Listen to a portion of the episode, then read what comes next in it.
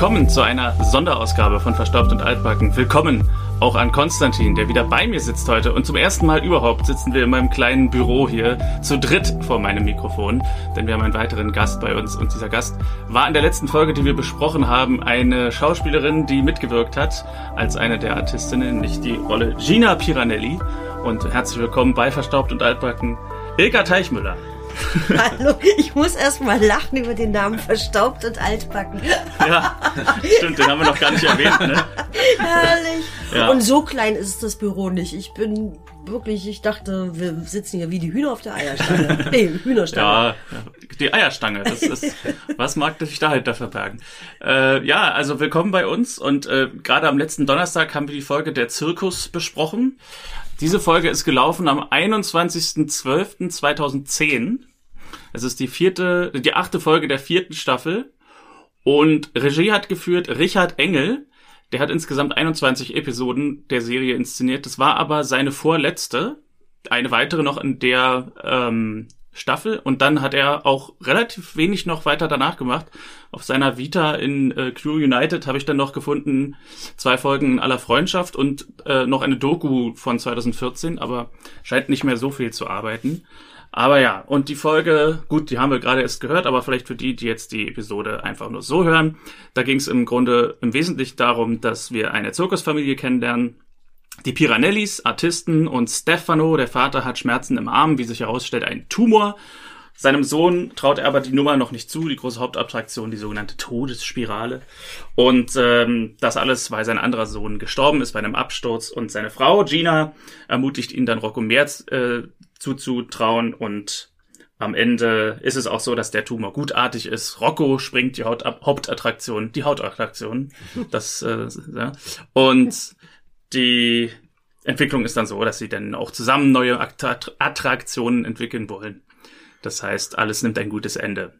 Wenn wir mal gucken, ungefähr wird die Dreharbeit gewesen sein im Sommer 2009, vermute ich mal. So Marco Wittorf sagte uns, es war immer so anderthalb Jahre vorher. Wenn du jetzt mal zurückdenkst, Sommer 2009, an welcher Stelle in der Karriere warst du da? Was fällt dir ein, wenn du an dich selbst zurückdenkst? Sommer 2009. Da fällt mir als erstes ein, dass ich da noch in Berlin Mitte gewohnt habe. und nicht wie heute in Berlin Neukölln. Okay. Ja, in einer wirklich in einer Wohnung, die ich sehr liebte und sehr schön fand. Zu der Zeit habe ich auch noch Theater gespielt und immer mal ja, immer mal gedreht. Es war eine gute Zeit. Ich habe auch eine schöne Reise gemacht 2009. Also es war war eine schöne Zeit. Ja, war gut. Und jünger war ich auch. Die Haare waren länger. Gut, waren wir alle 2009? Ja. Ne? Also. also gute Erinnerungen. Ja. Mhm. Ja. Und äh, die Zusammenarbeit, wie kam sie zustande? Kannst du dich erinnern? Also mit Richard Engel hatte ich schon gedreht. Richard Engel war sogar Dozent an der Hochschule für Film und Fernsehen Konrad Wolf, jetzt Universität. Äh, Filmuniversität Babelsberg, ja, genau. Und äh, so hatte ich ihn kennengelernt. Witzigerweise in meinem ersten Theaterengagement äh, war seine Frau, Petra Kelling ist seine ah, Frau, ja. eine mhm. ganz wunderbare Schauspielerin. Äh, die habe ich dann auch noch kennengelernt.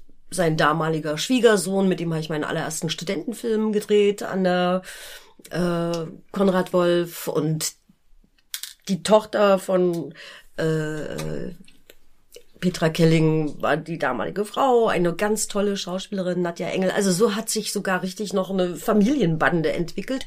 Und ja, mit Richard Engel habe ich, wie gesagt, schon gearbeitet gehabt, sein ganz wunderbarer Regisseur. Und ich war froh, dass er irgendwie dachte, die Ilka passt auf die Rolle. Wie war das denn? Wie bist du an die Rolle? Also er hat angerufen selber? Kannst nein, nein, da, da hat er, nee, das glaube ich nicht, dass er selber angerufen hat ich gehe davon aus, dass er den Vorschlag gemacht hat. Und das hat er dann wahrscheinlich dem Castingbüro und äh, dem Produktionsbüro unterbreitet. Ich denke mal, dass es so war. Aber ganz genau weiß ich es nicht, aber er selber. Heutzutage ist es, glaube ich, oft anders, ne, dass die Vorgaben eher dem Regisseur gemacht werden, dass wer, wen er zu inszenieren hat. Ich weiß es gar nicht. Ich glaube, das hat auch mit Bekanntheitsgrad zu tun und so weiter und so fort, mit Seilschaften, Freundschaften, wie auch immer. Also es gibt sicher Vorgaben auch von Sendern, Produktionsfirmen. Hm. Aber kannst du dich noch daran erinnern, als die Kontaktanfrage kam oder die, die Anfrage kam, äh, Rolle in Familie Dr. Kleist, ähm, auch als du den Namen des Regisseurs gehört hast, war dir dann sofort klar, okay, ich bin dabei? Absolut. Okay. Andererseits hieß es dann hier Zirkus und Trapezen, habe ich gleich gesagt, uh, ich, ich habe aber Höhenangst, ich weiß nicht, ob ich das kann. Und dann meinte eine, und es war, glaube ich, eine Frau von der Produktionsfirma, ach, kein Problem, und du kannst vorher, und das war ein Mann, das war ein Mann, und wir äh, richten das ein, du kannst da vorher mal üben, und du musst gar nichts, wird sowieso gedoubelt muss ja auch gedoubelt werden, ne? falls sich ein Schauspieler verletzt, das wäre ja die Katastrophe. Du musst auch teilweise unterschreiben, wäre was für dich, Chris, äh, äh, dass du in der Zeit nicht, keine Ahnung, Wasserski fährst oder im Winter Ski fährst. Also Ah. bestimmte Sachen darfst du eigentlich nicht machen. Okay. Ja, du könntest dich ja verletzen Ja, ja. und das wäre dann sehr teuer. wir hatten ja schon den Gedanken, ähm, ob das auch was damit zu tun hat, weil Marco Wittow hat uns erzählt, dass, ähm, dass auch ein bisschen Schauspieler aus der Region gesucht werden und bei dir ist ja so, dass du in Weimar geboren wurdest und ähm, ob das vielleicht auch ein Grund dafür war, aber es klingt jetzt eher so, als ob das wahrscheinlich vom Regisseur ausging. Also das spielt bestimmt auch eine Rolle. Das könnte ich mir vorstellen, aber ehrlich gesagt weiß ich es nicht mehr. Aber das könnte gut sein, ja. Dann, äh, wie ist es, wenn man kein Wasserski fahren darf? Womit verbringt man die Zeit in Eisenach in den Drehpausen? Eisenach, wart ihr noch nie in Eisenach? Nee, es steht auf der Liste. Wir sagen es in jeder Folge. Wir machen, Also- wir machen, wir haben, äh, wir wollten jetzt äh, diesen äh, Dezember. diesen Dezember wollten wir eine, einen Ausflug machen, das hat dann aber nicht funktioniert, aber es steht fest auf unserer Liste, inklusive der Restaurants, die dort äh, auch öfter besucht werden und so. Ja. Es steht auf der, also kannst du Eisenach empfehlen. Fahrt mal im Sommer, das ist total schön. Das Also, ist doch immer Sommer, wenn ich die Serie richtig deute. Eisenach ist nie Winter, ja. Ja, ach tatsächlich, das ist die fast immer, Sommerserie. fast immer. Also, Ach, das ist mir gar nicht aufgefallen. Ich glaube, an einer Szene hat es mal geregnet, äh, ansonsten auch immer bestes Wetter. Ja. Also Weimar, Eisenach, ich glaube, das sind, lass mich raten, vielleicht 80 Kilometer, lass es 100 Kilometer sein. Und immer wenn wir mal Besuch hatten, meine Tante aus Amerika oder mal Westbesuch oder Litauer, wir waren mit Litauern sehr befreundet, fuhr man auf die Wartburg nach Eisenach zum Ja. Beispiel. Aber auch unabhängig davon war ich da schon als kleines Kind. Also die Wartburg ist einfach wirklich toll. Ich war vor drei, vier Jahren mal wieder da, war enttäuscht, wie klein die ist. Die kam mir sehr viel größer vor. ne? Ja. Also man kann sich zum Beispiel die Wartburg angucken, hat einen herrlichen Blick auf den Thüringer Wald. Lohnt sich auch, den mal ein bisschen zu bewandern. In Bach, äh, in Bach. Ich habe es schon vorweggenommen. In Eisenach selber gibt's auch das Bachhaus, ne? ah, Äh, und und also es ist eine kleine, niedliche, sehenswerte Stadt. Die kann man ich gut mal ich besuchen. glaube, mir würde es gefallen. Also generell, also ich bin jetzt bisher nur vorbeigefahren, aber so wenn man jetzt, ich bin viel mal nach Frankfurt unterwegs gewesen, Frankfurt am Main, und wenn man da so durchfährt durch Hessen und Thüringen, ist das eigentlich schon immer landschaftlich sehr, sehr schön. Also Wunderbar. ich habe ja auch unsere, Einwandfrei. ich habe ja auch unsere Titelmelodie, äh, die wir jetzt nicht gehört haben, ähm, habe ich auch ausgewählt mit der Landschaft von Eisenach im oder Landschaft von Thüringen im Kopf. So diese bisschen hügeligen, weiten. Du hast aber nicht grünen- Herbert Roth ausgewählt. Nee, nee, es ist keine lizenzierte Musik, sondern eine lizenzfreie Musik, die man verwenden darf. Man muss nur den Künstler dann angeben. Aber die habe ich, äh, da hat, das sind so, ja, so schweifende Klänge. Und da habe ich so gedacht, so stelle ich mir das vor, wenn man dann da so mit einem leichten Wind und 20 Grad bei Sonnenschein da spazieren geht. So, das war so meine Idee. Eisenach selber oder die Umgebung? Die Umgebung so, die Natur um Du kannst ja noch, du, da wurde ja der Wartburg hergestellt. Ja. Da kannst du noch so Wartburg-Klänge noch reinmachen. Genau. Ja, genau. Wir hatten ja sogar die Sa äh, äh, Sache einmal schon mal, aber ich glaube, das war, wo wir mal irgendwie privat mal ganz kurz in die Serie reingeguckt haben, wo wir über das Wartburg-Stadion ganz kurz geredet Ja. haben und wo du dann meintest, äh, warum wird denn hier das Auto noch äh, Ach so, gesponsert? Und dann, ja. nein, nein, das hat natürlich mit der Wartburg zu tun und nicht mit dem Auto. genau, ja, ja, richtig. Äh, wie lang warst du insgesamt da für die, für die Rolle? Also ich habe mich jetzt gar nicht vorbereitet auf Aber so eure Folge. gefühlt, gefühlt, Gefühlt ein Jahr. Äh, also manchmal ist es ja so, dass man so denkt, also äh, eher so, waren das zwei, drei Wochen, war das so zwei Nein, Tage? nein, nein, das waren vielleicht drei Tage, würde ah, ich okay, sagen. ganz kurz. Ne? Ja. Ja, leider. Also Ja, mir ist ja auch gestern aufgefallen, als ich die Folge nochmal gesehen habe, dass ihr ja doch auch sehr isoliert seid von dem Rest der Handlung. Also es gibt ja so zwei Handlungsstränge und der eine Handlungsstrang berührt den anderen eigentlich gar nicht. Und eure Szenen sind viel im Zirkus und dann ist eben die, also ihr seid untereinander und dann kommt mal Francis Fulton Smith als Christian Kleist dazu und interagiert mit euch und so.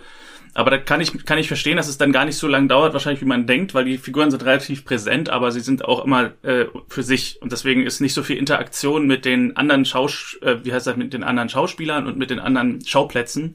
Deswegen, das könnte schon sein, dass es dann schneller geht, als man denkt, aber.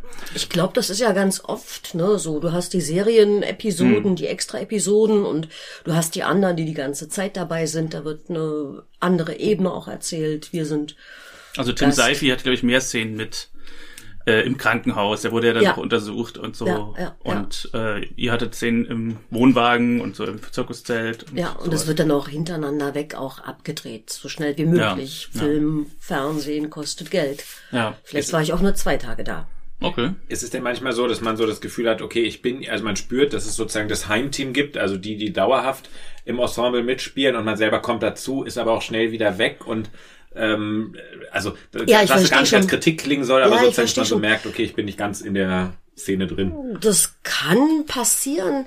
Also wenn die Leute klug sind, werden sie diese Episodenrollen Gäste, sag ich mal, immer gut behandeln. Mhm. Denn sie werden wissen, dass die aufgeregt sind, dass die innerhalb kurzer Zeit etwas erzählen müssen, wofür die anderen viel, viel länger äh, haben. Ne? Also die sind ja permanent da.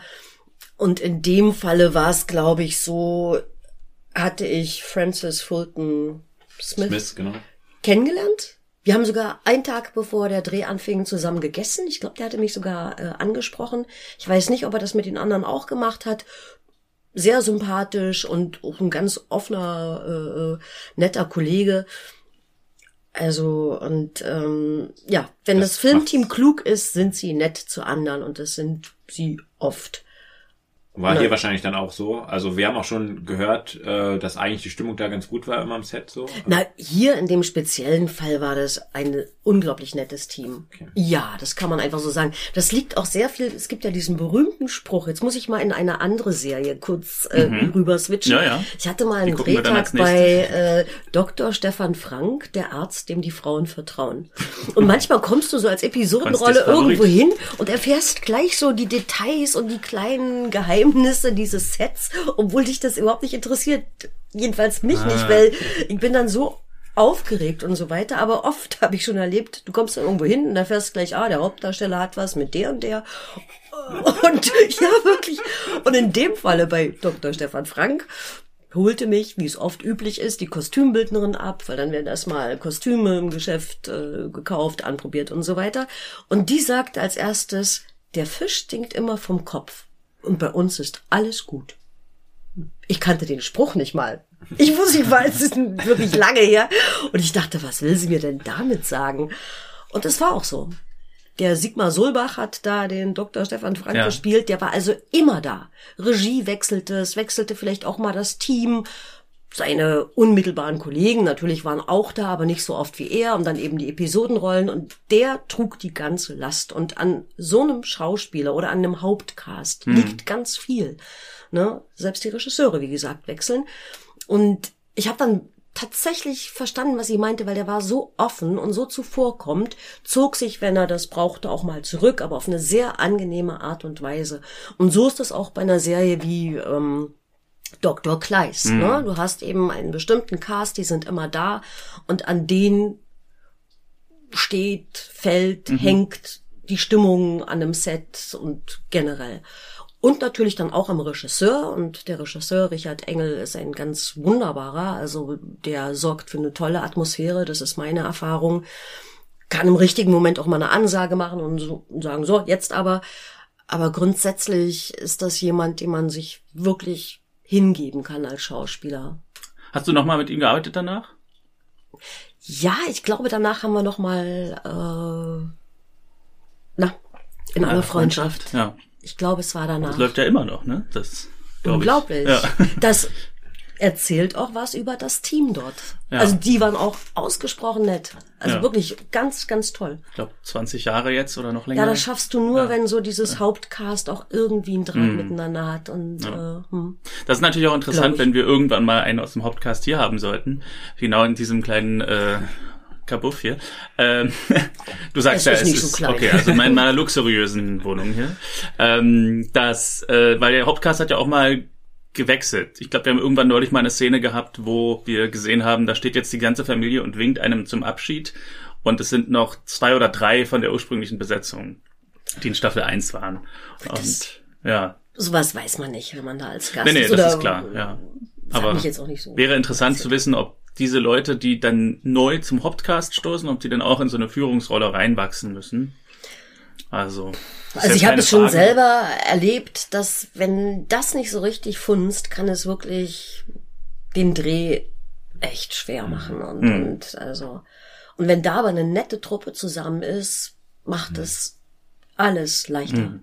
Beneidest du denn dann die Leute, so, ähm, die so einen langen Seriencharakter haben, ähm, oder werden die generell eher beneidet, weil sie in der Zeit viel auch sozusagen sich, sich das alles entwickeln kann? Und ich meine, bei dir ist ja auch so, du kommst an, am nächsten Tag dreht ihr und du musst sofort funktionieren, musst dann auch schnell wieder weiter. Oder ist es eher so, dass man sich freut, dass man so eine gewisse Flexibilität hat? Also wir hatten ja zum Beispiel auch die äh, Schauspielerin äh, von Marlene, Christina Plate. Christina Plate, die hat ja auch irgendwann aufgehört, weil sie gesagt hat, okay, es nimmt viel zu viel Zeit in Anspruch für diesen Seriencharakter.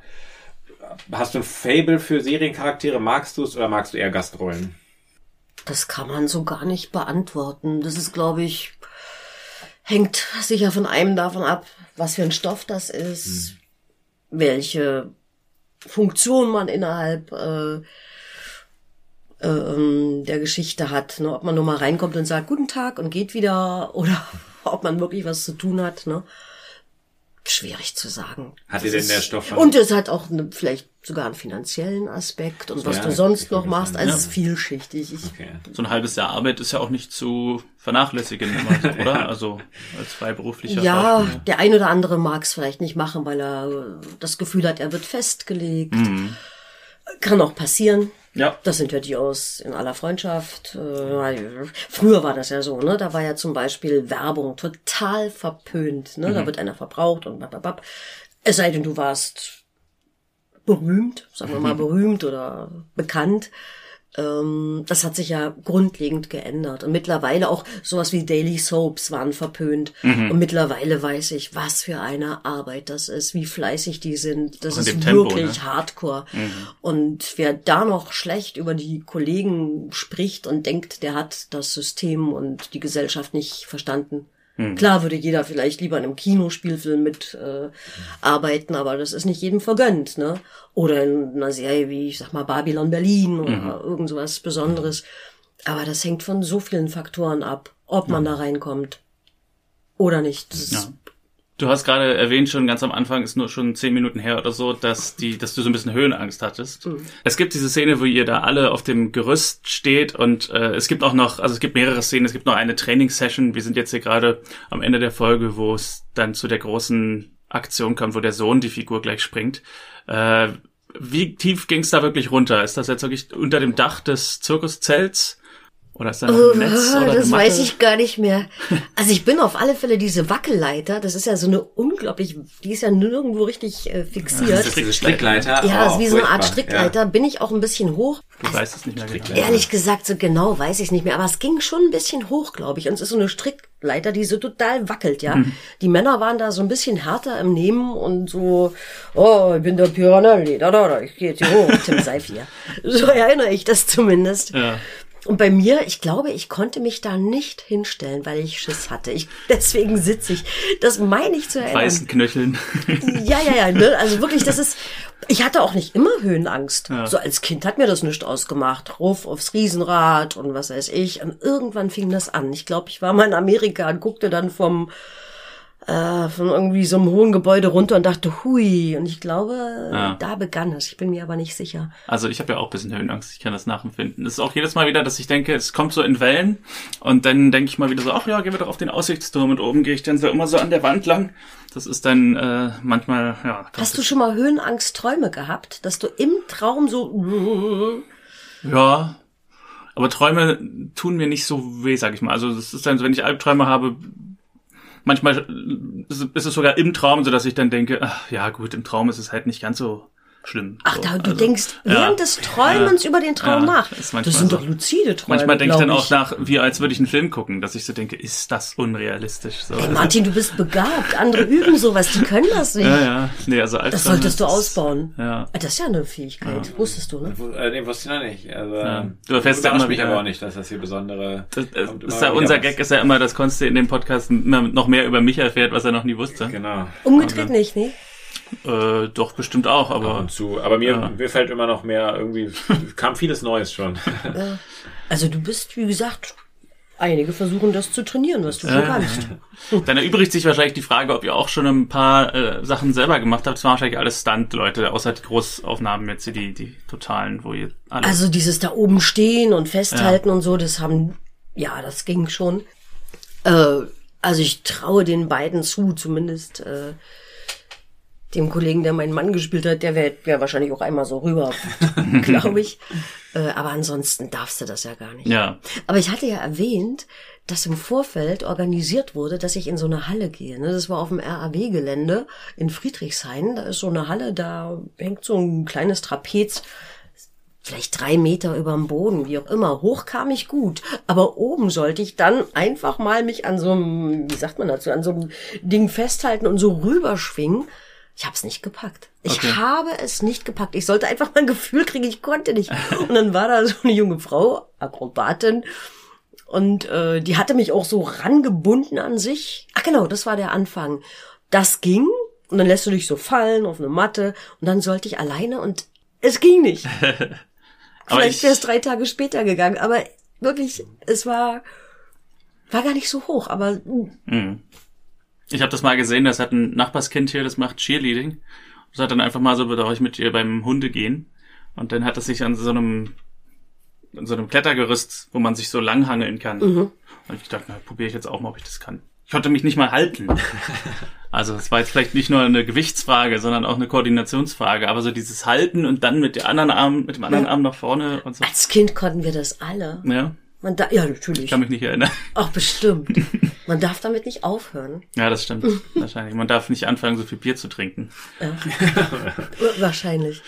Sag mal, und äh, wenn wir schon mal das Bild hier haben, oder fragen wir mal erstmal nach den, den Stuntleuten. Hattet ihr mit den Stuntleuten Kontakt? Habt ihr da irgendwie, weil die sehen ja dann auch ein bisschen aus wie ihr wahrscheinlich so? Also ich glaube, die Frau, bei der ich auch ähm, meine Übungsstunde hatte, ich glaube, sie war dann auch diejenige, die das gemacht hat. Ich bin mir gar nicht sicher. Du hast während so ein einem, während so eines Drehs ein bisschen Kontakt, ne? Also jeder hat ja unterschiedliche Aufgaben.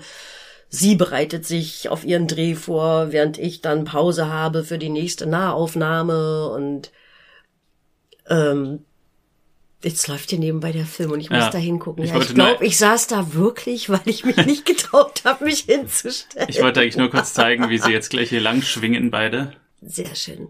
Aber ein bisschen geschwatzt haben wir schon.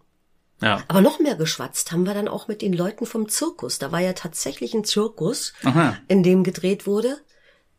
Ich war auch zum allerersten Mal in einem Wohnwagen von so Zirkusleuten und war völlig begeistert, ja. Riesenteil. So eine große Wohnung hat manch einer Ja. nicht. Jetzt kommt der Übergang. Jetzt hat er sich diese Maske aufgesetzt und jetzt sind es wahrscheinlich die Athleten dann hier. Ja. Ja. Da bist du dann wahrscheinlich nicht mehr im Kopf über nach unten. Da habe ich von unten dann zugeguckt. Und die beste ist äh, das gelangweilte Kind hier. Das, das war mein Favorit. Hast du das gesehen? Äh, warte mal, wo ist er? Ist wahrscheinlich schon von Computerspielen und so versaut. Genau, genau. Hier völlig. Naja, vermutlich einfach, weil sie da die Statisten extra aufgenommen haben und sie haben die ganze Zeit nur geklatscht immer und haben gar nicht Ich gesehen. meine, ich weiß es aber auch nicht mehr. Ich glaube, die wirklichen äh, Akrobaten, als die aufgenommen wurden, saß auch kein Publikum mit drin. Ich glaube, äh, Das wäre nicht. genau das Ding. Ja. Genau. Aber kann es sein, dass das für dich das noch schlimmer gemacht hat? Also ich kenne das selber, wenn man in Situationen ist, in denen man sich ja nicht wohlfühlt, braucht man auf jeden Fall nicht noch Kameras und eine große Gruppe an Publikum, die einem ja zwangsläufig angucken. Hast du gedacht, nee, das da irgendwie... Aber das kann einen ja auch äh, befeuern. Ne? Geht auch, aber ähm, äh, ich frage mal so, ist die Höhenangst, hat sich dadurch irgendwas geändert? Ist es besser geworden oder schlimmer Durch den Dreh? durch den Dreh? Nee, ich glaube, das hatte gar Nichts keinen geändert. Einfluss. Okay, Nee, nee, nee, manchmal. nee. Also und was das Publikum anbelangt, klar, du hast ja, und ob da nun drei drumherum stehen oder 30 oder 300, das kann äh, immer ein bisschen merkwürdig sein, aber man muss es einfach ausblenden. Es Mhm. kann auch sehr schön sein, es kann ihn tatsächlich auch befeuern, wie du sagst. Wie bist du mit den Kostümen zurechtgekommen? Also ich glaube, am Anfang musste ich lachen und dachte, mhm, diese Ganzkörperanzüge. Ja. Wir haben hier auch noch Bilder von dir. Da haben wir ja zum Beispiel hier die ganze Familie Ja. in diesen Die grünen Frösche. Ja, Ninja Turtle Outfits. ja. Wer ist eigentlich er hier in Blau? Mensch, das habe ich mich gerade auch gefragt, als hier das Bild Ist aufploppte. das vielleicht der tote Sohn sozusagen, der vielleicht ja, genau, nur fotografiert das soll er, glaube ich, sein, genau. Ja, genau. Der, glaube ich, habt, da sind ja auch so Bilder am Anfang von der ganzen Familie. Ja. Wahrscheinlich Ja, ist das stimmt. das Bild, wo sie äh, dann später raufgucken, wo sie dann sagen, ja, das ist unser ältester Sohn, der aber Ja, ja, nicht mehr lebt. Ja, genau, dafür werden Ja. ja, auch Fotos gemacht Ja. für ja. Bilder, die im Wohnwagen zum Beispiel stehen. Aber ihr seid ja Mhm. wirklich fast immer in diesen Outfits, ne? Also auch in der Wohnwagenszene später äh, habt ihr ja dann diese Aus äh, da haben wir doch noch einen Bademantel drüber, oder? Auch noch im Bademantel, Mhm. genau. Aber er zieht ja dann so geradeaus, äh, also er zieht sich um und so. Ich glaube, es gibt nur eine Szene ganz am Ende, wo ihr dann im Krankenhaus mal zusammensteht in Zivil. Naja, wenn man sich vorstellt, in einem Zirkus, es gibt ja mehrere Vorstellungen am Tag. In der Regel, ne? Ja, Also da ziehst du dich nicht, nicht noch zehnmal um. ja. Hier habt ihr so was Normales an am Ende. Ja. Wie ist es denn, ähm, weil, also es gibt ja den, den einen Komplex gibt es ja im Zirkus und es gibt ja den äh, Komplex hier am Ende mit der Auflösung auch im, im Krankenhaus.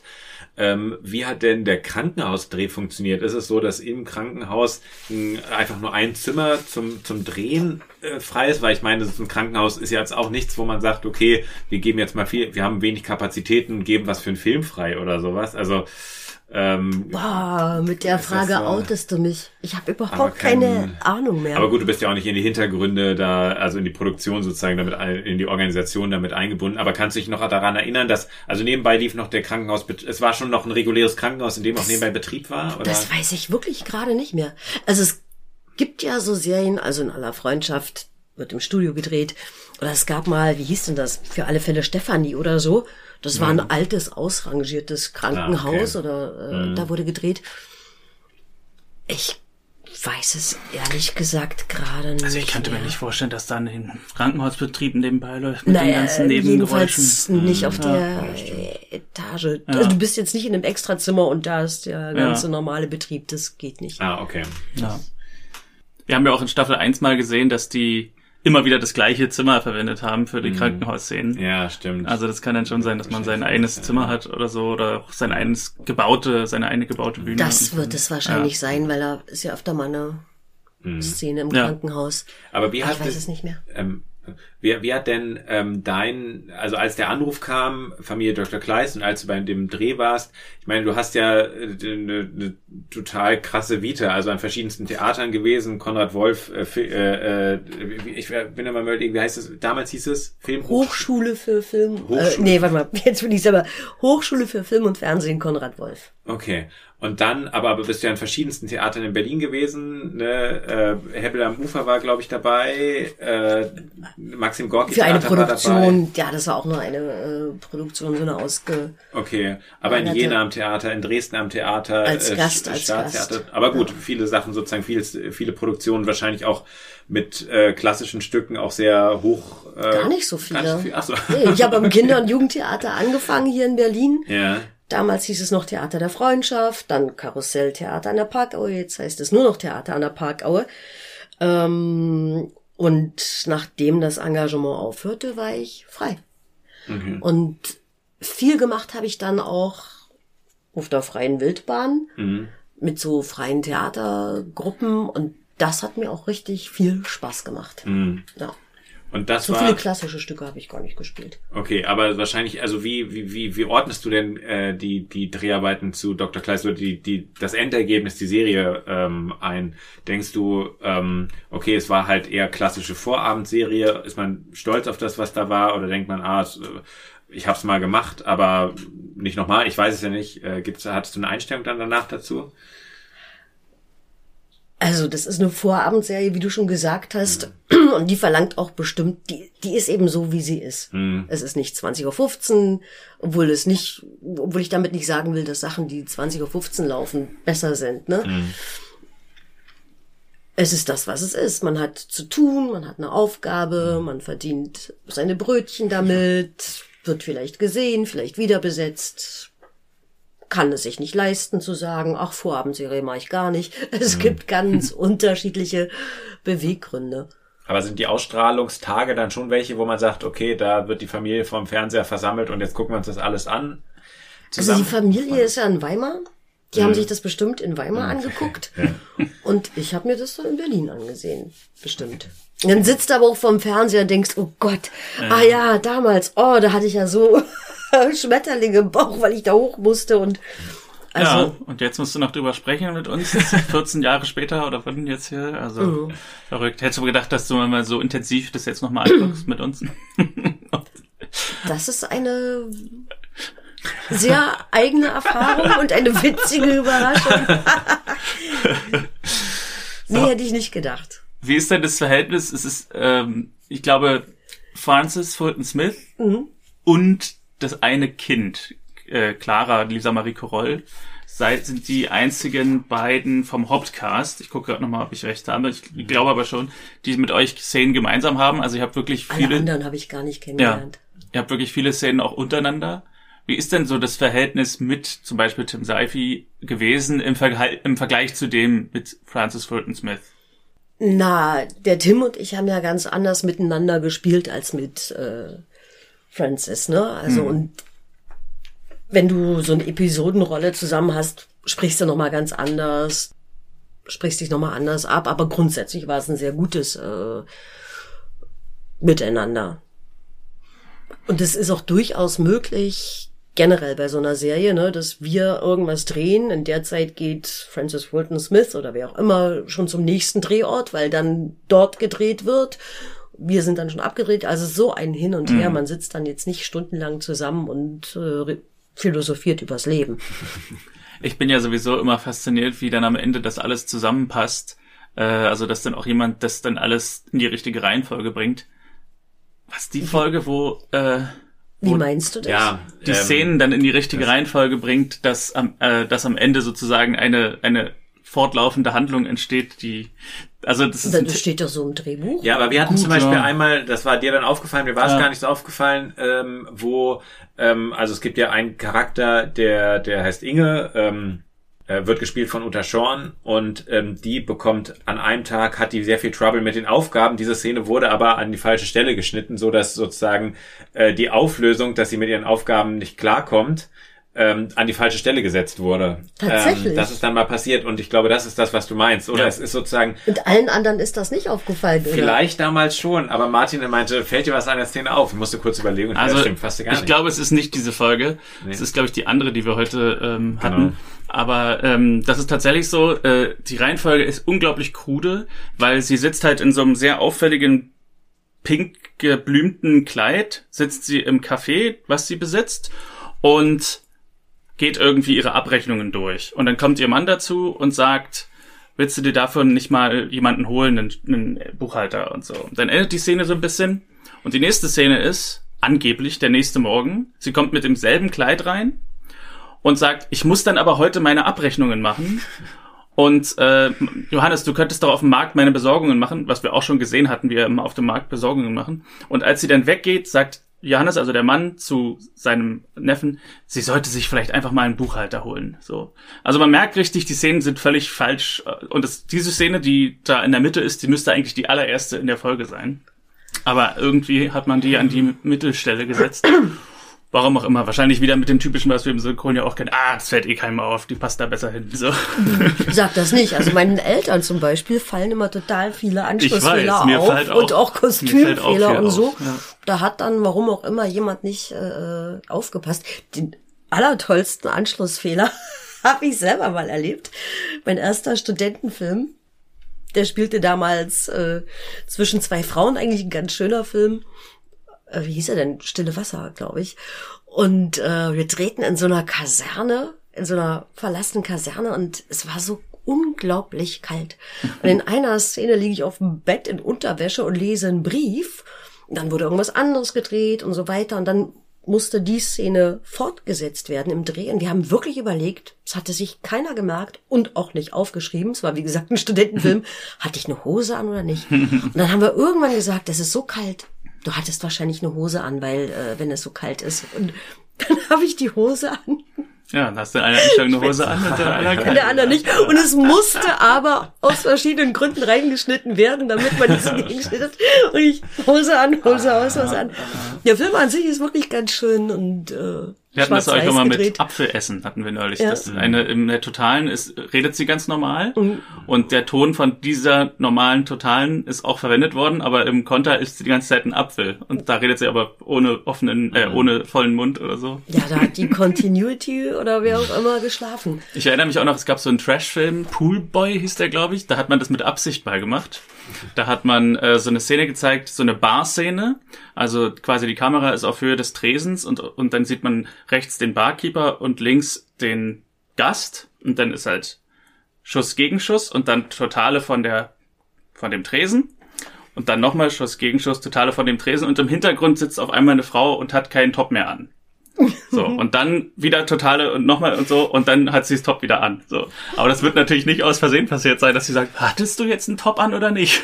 so, sagst du da oberkörperfrei? Nein, ich glaube nicht. Vielleicht wurde aber auch das Werk nicht verstanden. Vielleicht sollte das der Traum des Barkeepers sein oder des Gastes, dass hier die Frauen alle nur, oder ja. des Zuschauers nur im Top sitzen. Aber das war, äh, das war bestimmt mit Absicht, würde ich mal sagen. Meinst du? Wie kamen wir denn jetzt eigentlich darauf, auf dieses Thema? Ach so, wegen dieser, weil ich begeistert bin oder beeindruckt bin, wie es dann am Ende noch alles ein, ein Ganzes wird, obwohl man das so chaotisch filmt.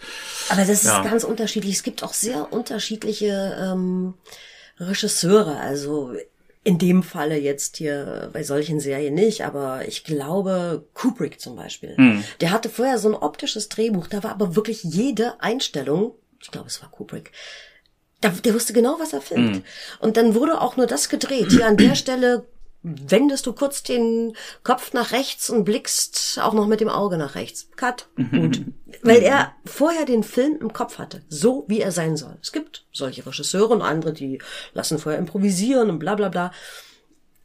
Ähm, ja. Legendär ist ja die Story von Kubrick mit Eyes Wide Shut.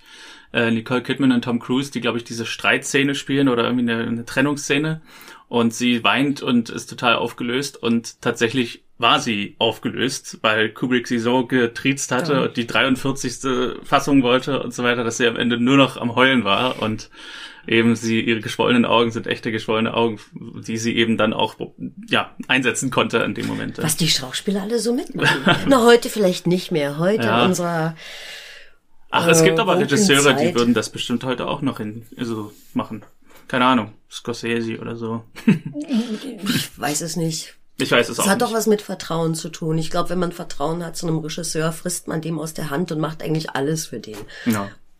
Oder für die Rolle oder für sich.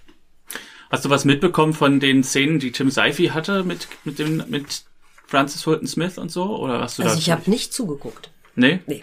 Okay. Nee, das, guck mal, das ist, Nein. nee, nee. Das machst du dann auch nicht. Ja. Wenn jetzt andere eine Szene drehen, sich so hinstellen und lunsen, das hm. machst du eigentlich nicht. Hm. Nee. nee. Okay. Merkst du denn selber, dass du ähm, lieber Film spielst oder Theater oder? Ach, die Frage stellt sich so gar nicht. Mittlerweile spreche ich ja nur noch das seit einiger Zeit. Also ich würde auch wieder drehen, ich würde auch wieder Theater spielen, aber ist gerade nicht. Ja. Aber ist auch immer was anderes, ne? Also von vielen Schauspielern, die ich frage, entweder oder sagen, sie sind halt zwei unterschiedliche Felder des gleichen Berufs. Und dann macht man entweder das eine oder das andere, aber das ist keine Entweder-Oder-Frage. Na, im besten Falle macht man vielleicht alles so ein hm. bisschen, hm. ne?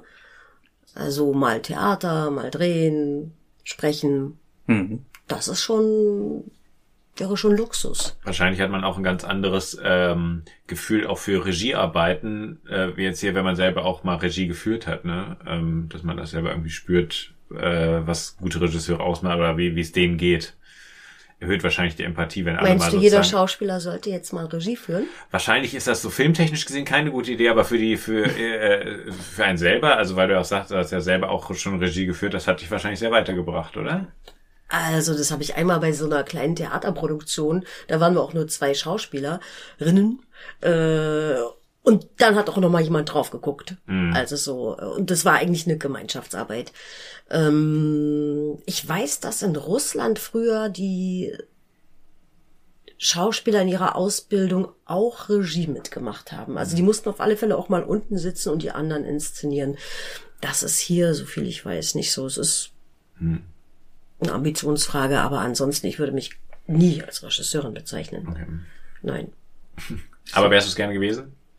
Oder wahrscheinlich Ach. einfach happy, dass es so gelaufen ist, wie es gelaufen ist? Also tendenziell gäbe es schon Sachen, die mich, äh, weiß nicht, damals mit dieser eigenen Theaterproduktion, die ich gemacht habe, es ging damals um die Fußball-WM, hätte ich gerne weitergemacht. Ideen hatte ich. Da war zum Beispiel China noch nicht so auf dem Tablett. Ich hätte gern was über China gemacht oder ich hatte auch schon eine Idee für ein Stück, das hätte, das hätte wahrscheinlich das Matthäus-Prinzip einfach ähm, Lothar Matthäus? Nee, ah, genau, Fußball-WM. Den bin ich nicht gekommen. Ja. Nee, das wäre jetzt weg gewesen von der Fußball-WM. Nee, das Matthäus-Prinzip. Ja. Der Pro Wer hat, dem wird gegeben. Ähm, das hätte mich interessiert. Aber ich habe gemerkt, wenn du selber sowas machst und gucken musst, das ist jetzt schon lange her, ne? Also es war 2006. Da hatte ich auch noch nicht so viele Sprecherjobs und musste immer gucken, wie komme ich über die Runden. Es war so anstrengend, alles selber zu machen. Ich war so erschöpft danach. Und ja, wenn du das aus der eigenen Kraft gebierst, das ist zwar einerseits schön und es ist ein sehr kreativer Vorgang, aber du hast dabei auch noch zigtausend andere bürokratische Sachen, die ich immer noch habe. Mhm. Ähm, aber ja, deswegen, ich habe das erstmal nicht weiterverfolgt, aus verschiedenen mhm. Gründen. Aber Lust gehabt hätte ich. Ich will noch mal kurz auf die mhm. Krankenhausszene kommen, die wir hier sehen. Weißt du noch ungefähr räumlich und zeitlich, wie entfernt das war von der Zirkuskulisse und dem, den Zirkusdreharbeiten? War das da, habt ihr das davor gedreht, danach? Wie musstet ihr da irgendwie noch mal extra hinfahren? Hm, also so weit weg, auf alle Fälle wurde das in Eisenach hm. gedreht. Ähm, und so weit weg war es nicht. Okay. Weil ich hatte so ein bisschen den Eindruck, dass speziell Gary Fischmann, der den Sohn spielt, den hier, weiß nicht, ich will ihm nicht zu nahe treten, aber ich, ich hatte den Eindruck, dass er hier an dieser Stelle nicht so ganz weiß, was davor passiert ist. In der, in der Handlung davor. Und deswegen war so meine Vermutung, dass die Szene vielleicht irgendwie als erstes gedreht wurde und dann später die, die Zirkus, die Zirkusszenen. Aber wenn du dich jetzt nicht erinnerst. Du, das ist jetzt, ich dachte ja, es wäre noch länger her. 2010, das geht ja noch. Ich dachte 2007. Ich habe mich, wie gesagt, mhm. gar nicht drauf vorbereitet. Ich habe auch extra ja. nicht nochmal geguckt, wann haben wir das gemacht.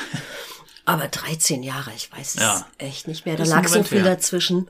Und vielleicht war es, vielleicht wurde es davor gedreht, ich kann es dir nicht sagen.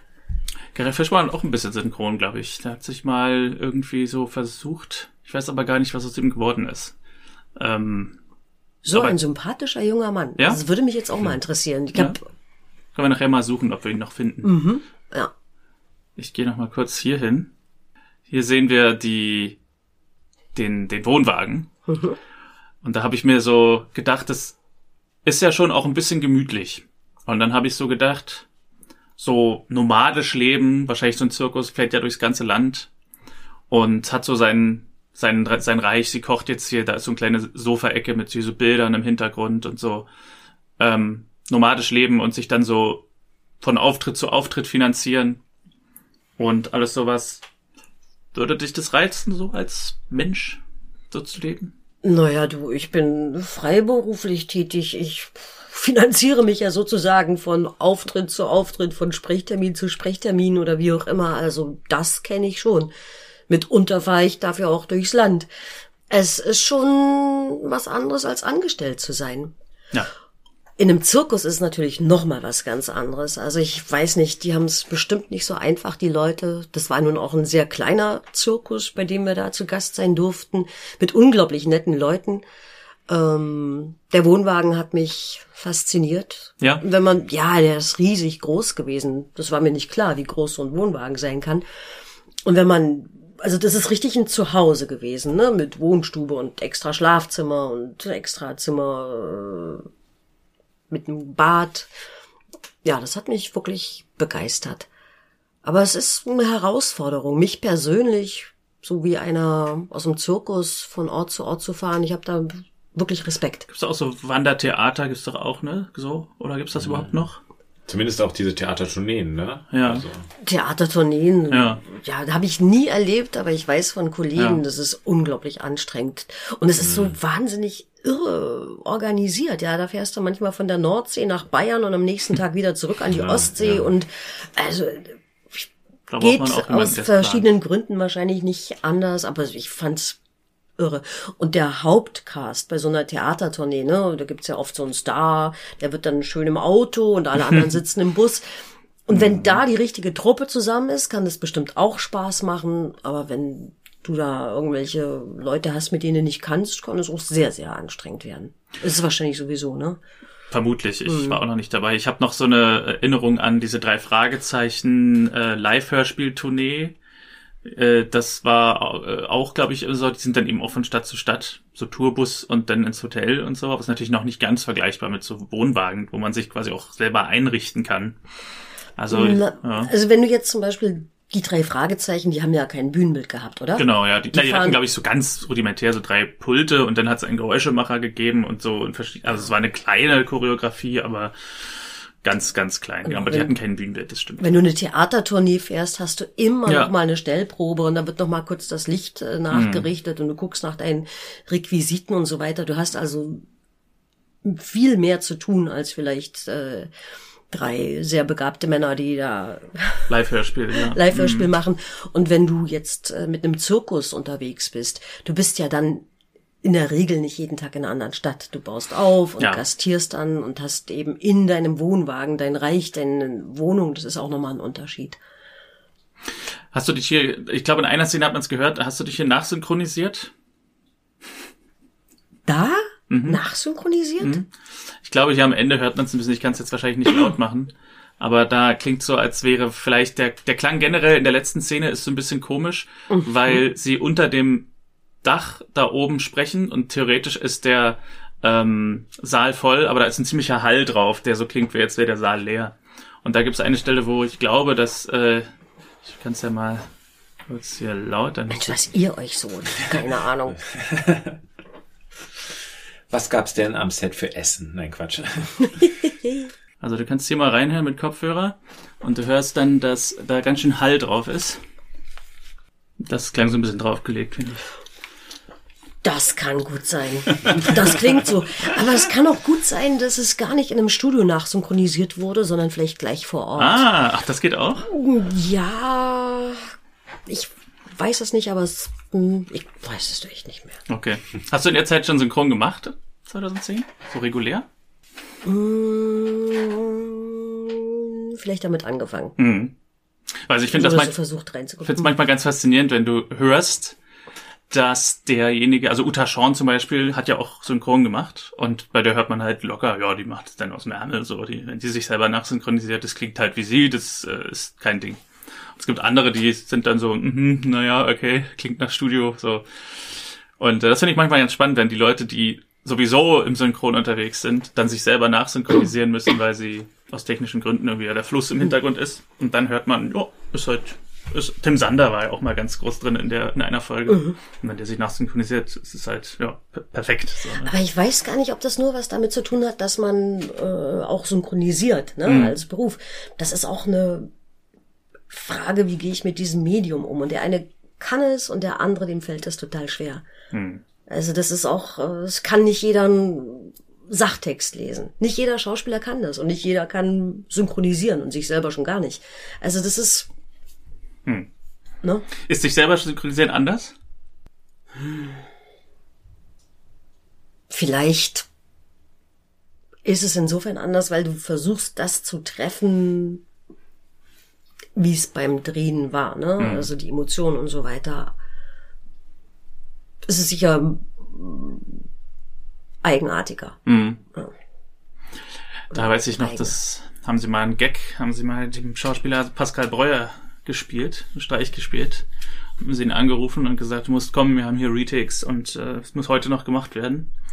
Und dann kam er ins Studio von jetzt auf gleich und äh, das Bild ging auf und er sah sich selbst als kleines Kind. So. War irgendein alter Film, der da irgendwie nochmal. So. der macht ja auch schon seit ewigen Aber er hat es gleich durchschaut. Ja, es Ja. war, ja. Das aber echt niedlich. Hast du noch was oder? Wie seid ihr eigentlich auf Dr. Kleist Ach so, ja, du Ich meine, zwei erwachsene Männer bei einer Serie, die jetzt auch schon zehn, elf Jahre her ist. Also, Ja, erzähl du mal. Ja, das war ja auch lustig, weil du sofort ähm, äh, gefragt hast und euch hat das gefallen. Wir sind wahrscheinlich auch gar nicht das Zielpublikum dieser Serie. Na, es ist halt so, es wird ja da so eine sehr heile Welt gezeigt. Und ich habe, äh, also wir, haben- Martin und ich haben Abitur gemacht mit einer Person. also ja, Entschuldigung, Ja. ihr habt das noch nicht als Kinder gesehen, als ihr Kinder wart. Nee, ich bin mit, äh, also ich bin jetzt 30 und ich bin mit 23 darauf gekommen. Totaler Zufall, weil ich so über eine Verbindung Schauspieler kannte, halt, der, der dann später auch hier im Hauptcast ist. Und ich habe mir die Serie angeguckt in einer Zeit, die super stressig war für mich, weil es so Prüfungsvorbereitungszeit war. Und ich habe irgendwie so öfter gemerkt, es spült sich ja dann in diesen YouTube-Algorithmus, dass ich die Serie immer, die hat mich irgendwie runtergeholt. Das war irgendwie sowas, heile Welt, es geht gut aus. Eisenach war auch, in Berlin fand ich es damals auch irgendwie laut und lange Wege, es hat mich alles genervt und Eisenach war einfach so eine gemütliche kleine süße Stadt und Du hast ich, es auf das YouTube gesamte gesehen? Setting, ich gucke es auch bis heute nur auf YouTube und ähm, äh, oder ARD Mediathek, aber sozusagen und dann war irgendwie so der der ähm, so, so bin ich dann so dran geblieben. Irgendwann habe ich dir erzählt, dass ich es gucke und ich glaube, bei dir ist ja sowieso das Filminteresse irgendwie da und wir haben immer viele, äh, also unsere Unterhaltung, wenn wir sagen, wir telefonieren eine halbe Stunde, wird es immer am Ende drei Stunden oder sowas und dann haben wir gedacht, warum nicht einfach über die Serie sprechen und das ist für uns auch irgendwie Anlass, äh, also es ist überhaupt nicht, es ist auch nicht so, dass wir jetzt sagen, wir, wir finden hier die, die Serie restlos geil oder sowas, sondern für mich war es, äh, hat es ein Lebensgefühl irgendwie, hat es mir geholfen, ein Leben, Lebensgefühl, das ich damals hatte. Aber wie schön, wofür diese Serien so gut sind. Ja. Gerade auch so Vorabendserien, wo alles gut ist. Deswegen ist vielleicht auch in aller Freundschaft so beliebt. Total. Ja, also Ja, wir suchen ja noch ein Nachfolgeprojekt. Also wir sind jetzt äh, noch nicht durch, aber wir haben jetzt schon mal so in die Zukunft überlegt, was man machen könnte. Aber schön wäre natürlich immer, wenn es was Abgeschlossenes ist. Also ich hätte jetzt nicht unbedingt Lust, eine Serie zu machen, wo noch, die noch heute andauert, weil man dann so unendlich Episoden theoretisch vor sich hat. Also entweder man gibt irgendwann auf und ähm, und sagt, okay, wir hören jetzt auf, oder man macht es jetzt die nächsten 20 Jahre oder so. Und darum, also noch, noch ist es nicht so weit, auch noch lange nicht, ähm, aber dass man vielleicht irgendwann noch mal eine zweite Sache macht. Ich habe auch, so wie du gerade sagst, also ähm, ich habe immer das Gefühl, wir können eigentlich reden über was auch immer und es wird irgendwie immer interessant. Und ähm, jetzt testen wir halt aus, ob es auch andere so sehen. Und jetzt fragt ihr alle nach Vorschlägen. Welche Serie könnten wir als Welche, nächstes genau. Na, besprechen? du hast ja schon gesagt, hier mit Sigmar Solbach, Ach so, ja. äh, wie ich sie noch, äh, nee, die gibt's nicht mehr. Die Frauen, der, den, den Arzt, den die, Du meinst in ach so, Der Arzt, dem die Frauen vertrauen. ja, ja, also das klingt doch vielversprechend. Das klingt nach drei Groschen rum. da warst du auch drin. Dann müssen wir die Folge auf jeden Das- Fall das gucken. wird, genau. Dann kommst du wieder. Das wäre natürlich auch eine Idee. Wir, alle Interviewgäste, die wir hatten, können uns eine Empfehlung geben, was Stimmt. von einer Folge, die wir, aber eine Ja. Folge ist natürlich, Ja. Aber wir können ja sozusagen sonst, du kannst ja noch gerne uns erzählen zum Abschluss, was so deine Projekte sind, die gerade, an denen du gerade bist und die demnächst veröffentlicht werden. Wo Oder was generell. sehen oder hören? Also, auch alte oder generell, ja. was seit langen, langer, langer Zeit, seit Jahren eigentlich auf meiner Agenda, wie man so schön sagt, steht, ist endlich die Webseite. Ich habe eine, eigentlich eine Webseite gehabt. Ich habe auch mittlerweile schon eine neue, aber da müssen neue Fotos gemacht werden und rein und Tonbeispiele rein und äh, das möchte ich wirklich machen. Ihr glaubt gar nicht, wie viel Zeit man mit so einer scheiß Büroarbeit permanent Ja. verbringt. Wird Also als Freiberufler, du bist ja so angemeiert. Es ist unglaublich. Also die Zeit, die du im Studio verbringst, die sitzt du dann zu Hause am Schreibtisch und äh, Ja. ja. äh, Das ist etwas, was mich sehr nervt. Ich würde das gerne ändern, ich würde es gerne besser machen, aber da ist mir noch nichts wirklich Mhm. eingefallen, wie ich das schaffen könnte. Mm, Also Webseite ist jetzt für mich persönlich Mhm. Das- beruflich das etwas Projekt. ein Projekt. Und ansonsten bist du ja immer so ein bisschen abhängig von Auftraggebern. Aber vielleicht hast du irgendeine coole Serienrolle, über die du gesprochen hast, wo du noch sagen kannst, das sollen die Leute jetzt noch angucken oder das sollen wir angucken oder auch muss jetzt nicht von aktuell sein, von kann, kann auch von vor Also was mir sein. großen Spaß gemacht hat, was aber auch anstrengend war, ist ein Film, der heißt Das Familienfoto. Ich glaube, der kommt heute sogar im Fernsehen. Da hast und du das- gespielt oder gesprochen? Gesprochen. Ja. eine Rolle, die eigentlich von anderen vorher, das wusste ich aber nicht, äh, gesprochen wurde. Genau. Also ich weiß gar nicht. Klaus Hittmann, wurde- Regie, Hermes. Ja, darauf wurde ich besetzt und ich glaube, wird sonst immer von anderen, aber ich hatte das Glück, da das hat Ja. Spaß gemacht. Also sowas mal. Camille Cotin, Mhm. wahrscheinlich. Ja. Und worum geht's da? Was ist das für ein Film? Ach, das ist so eine Familiengeschichte. Die Oma wird langsam dement und die drei Geschwister, zwei Frauen, ein Mann sind so ein bisschen, jeder geht so seine eigenen Wege und die haben sich auch so ein bisschen verloren. Der Vater hat eine neue Freundin, getrennt von der Mutter. Ähm, ja. Und die müssen jetzt gucken, was wird mit Oma und so ein bisschen so. Also Hausaufgabe, das Familienfoto gucken, läuft ja. auf Amazon Prime zum Leihen, ARD-Mediathek, kostenlos. Maxdome, das, ja gibt's auch noch, Toll, Maxdome. die Webseite ist ja wieder was verändert. Ist ja cool. YouTube, Google Play. Wunderbar. Also, Also das fällt mir jetzt spontan ein, weil ich gesehen habe, das Ja. kommt jetzt heute äh, im Fernsehen. Hm, ansonsten, weiß ich nicht. Die Vielfalt ist es. ja, Aber das Familienfoto finde ich klingt schon mal gut. Also, so ein bisschen- ARD-Mediathek. äh, ja. Tragikomisch, ja. Ja. Und äh, eigentlich bin ich mit dem, was ich mache, ich freue mich, dass ich synchronisiere, aber auch Hörbücher einspreche, auch Audiodeskriptionen. Ist immer ganz spannend, weil dann kann man immer quasi Filme umsonst sehen. ähm, Erzähl mal kurz, was das ist, für die, die es nicht Ach so, wissen. das sind Filmbeschreibungen für Blinde und Sehbehinderte. Äh, oder auch mal ein Radio-Feature zu sprechen oder ein Kommentar für eine Fernsehdoku. Die Vielfalt ist das Unsere, Interessante und Schöne. unsere größte Zusammenarbeit war, glaube ich, Poldark. Mhm. Ich glaube, das habe ich auch in dem Review erwähnt. Ähm, war ja, glaube ich, 50 Folgen oder so. Ich weiß gar nicht mehr. Das- Hat großen Spaß Ja, gemacht. Regie Dirk Müller war echt toll. Und das war zum Beispiel auch eine tolle Herausforderung, weil die Figur ist ja doch um einiges kräftiger. Ich wurde auch manchmal, ich werde ja relativ Ich oft für Schwarze besetzt, ja, oder auch mal Asiatin. Dabei denke ich manchmal, ich bin doch eigentlich so eine Fee. So Ich habe dich danach ganz oft immer auf diese robusten Typen besetzt. Ja, wo du so richtig so mit der Stimme dann so, da so die Seife ran, Genau. aber so hergibst. Aber dabei kann ich doch auch ganz zart. Oh, du warst ja auch in Glow dabei. Ja. Das war ja eine tolle Serie. Ach, ja, ja, ja. habe ich nie gesehen. Wo lief Ja. die denn? Das kann Netflix. Man nicht sagen. Netflix. Ja. Gorgeous Ladies of Wrestling. Ah. Du warst Hast du mich nicht erkannt? Nee, ich habe es auf Englisch geguckt, weil Das kann doch nicht wahr sein. Ihr guckt alle auf Nee, Englisch. ich, ich gucke sehr viel auf Deutsch, aber Ja. wenn es um Wrestling geht, dann muss ich auf Englisch gucken, weil die Ah. Fachbegriffe sind immer falsch übersetzt. Das Ach, du ist- guckst jetzt erstmal, was ich ja. so. Ich gucke jetzt einfach mal spaßenshalber, Ja, wir haben ja noch die Zeit. Ich habe zum Beispiel auch mal in einem äh, äh, in einem tollen Kinofilm Wise, der zweite Präsident, hatte ich sogar mal vier Takes Naomi Watts. Und wie kam das? Ich weiß gar nicht, ja, weil ich darauf besetzt wurde. Vielleicht hat einer nicht erkannt, dass das Ah, Naomi Watts okay. ist. Und ich weiß nicht, ob es drin steht. Gucke gleich. Aber ich suche jetzt gerade noch mal hier Poldark, aber ich finde es nicht. Was? Eingeben, suchen. Ja. Ah, da ist es. Da ist Ah, es. ja. 41 Folgen waren's. ja. Ja. Betty Edney. War eine sehr schöne Arbeit. Ja, als Kann man wirklich Prudy, sagen. genau. Ja. Und der Mann war Lutz Schnell, der immer besoffen war. Also nicht Lutz Schnell, sondern Ja.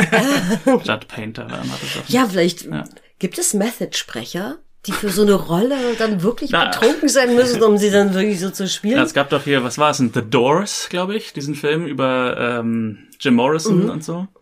Und ich glaube, da hat Arne Elsholz, der Regie geführt hat, gesagt, nüchtern betritt mir keiner das Spiel.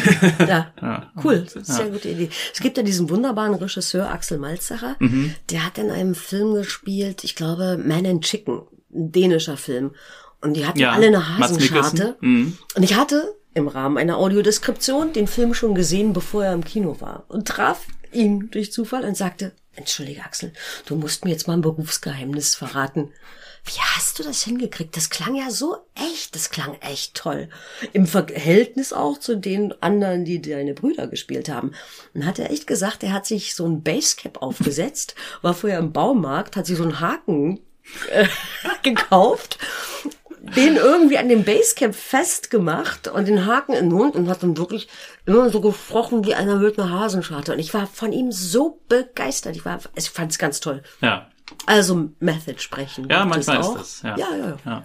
Ich könnte zum Beispiel nicht betrunken drehen oder Theater spielen. Mhm. Das haben wir als Studenten mal ausprobiert, haben wir gedacht, ach scheiß drauf, wir trinken jetzt alle Mhm. hier mal ein Säckchen vorher. Das geht gar nicht. Also ich könnte auch so nicht sprechen. Ja. Einmal musste ich auch für ein Radio-Feature nebenbei trinken.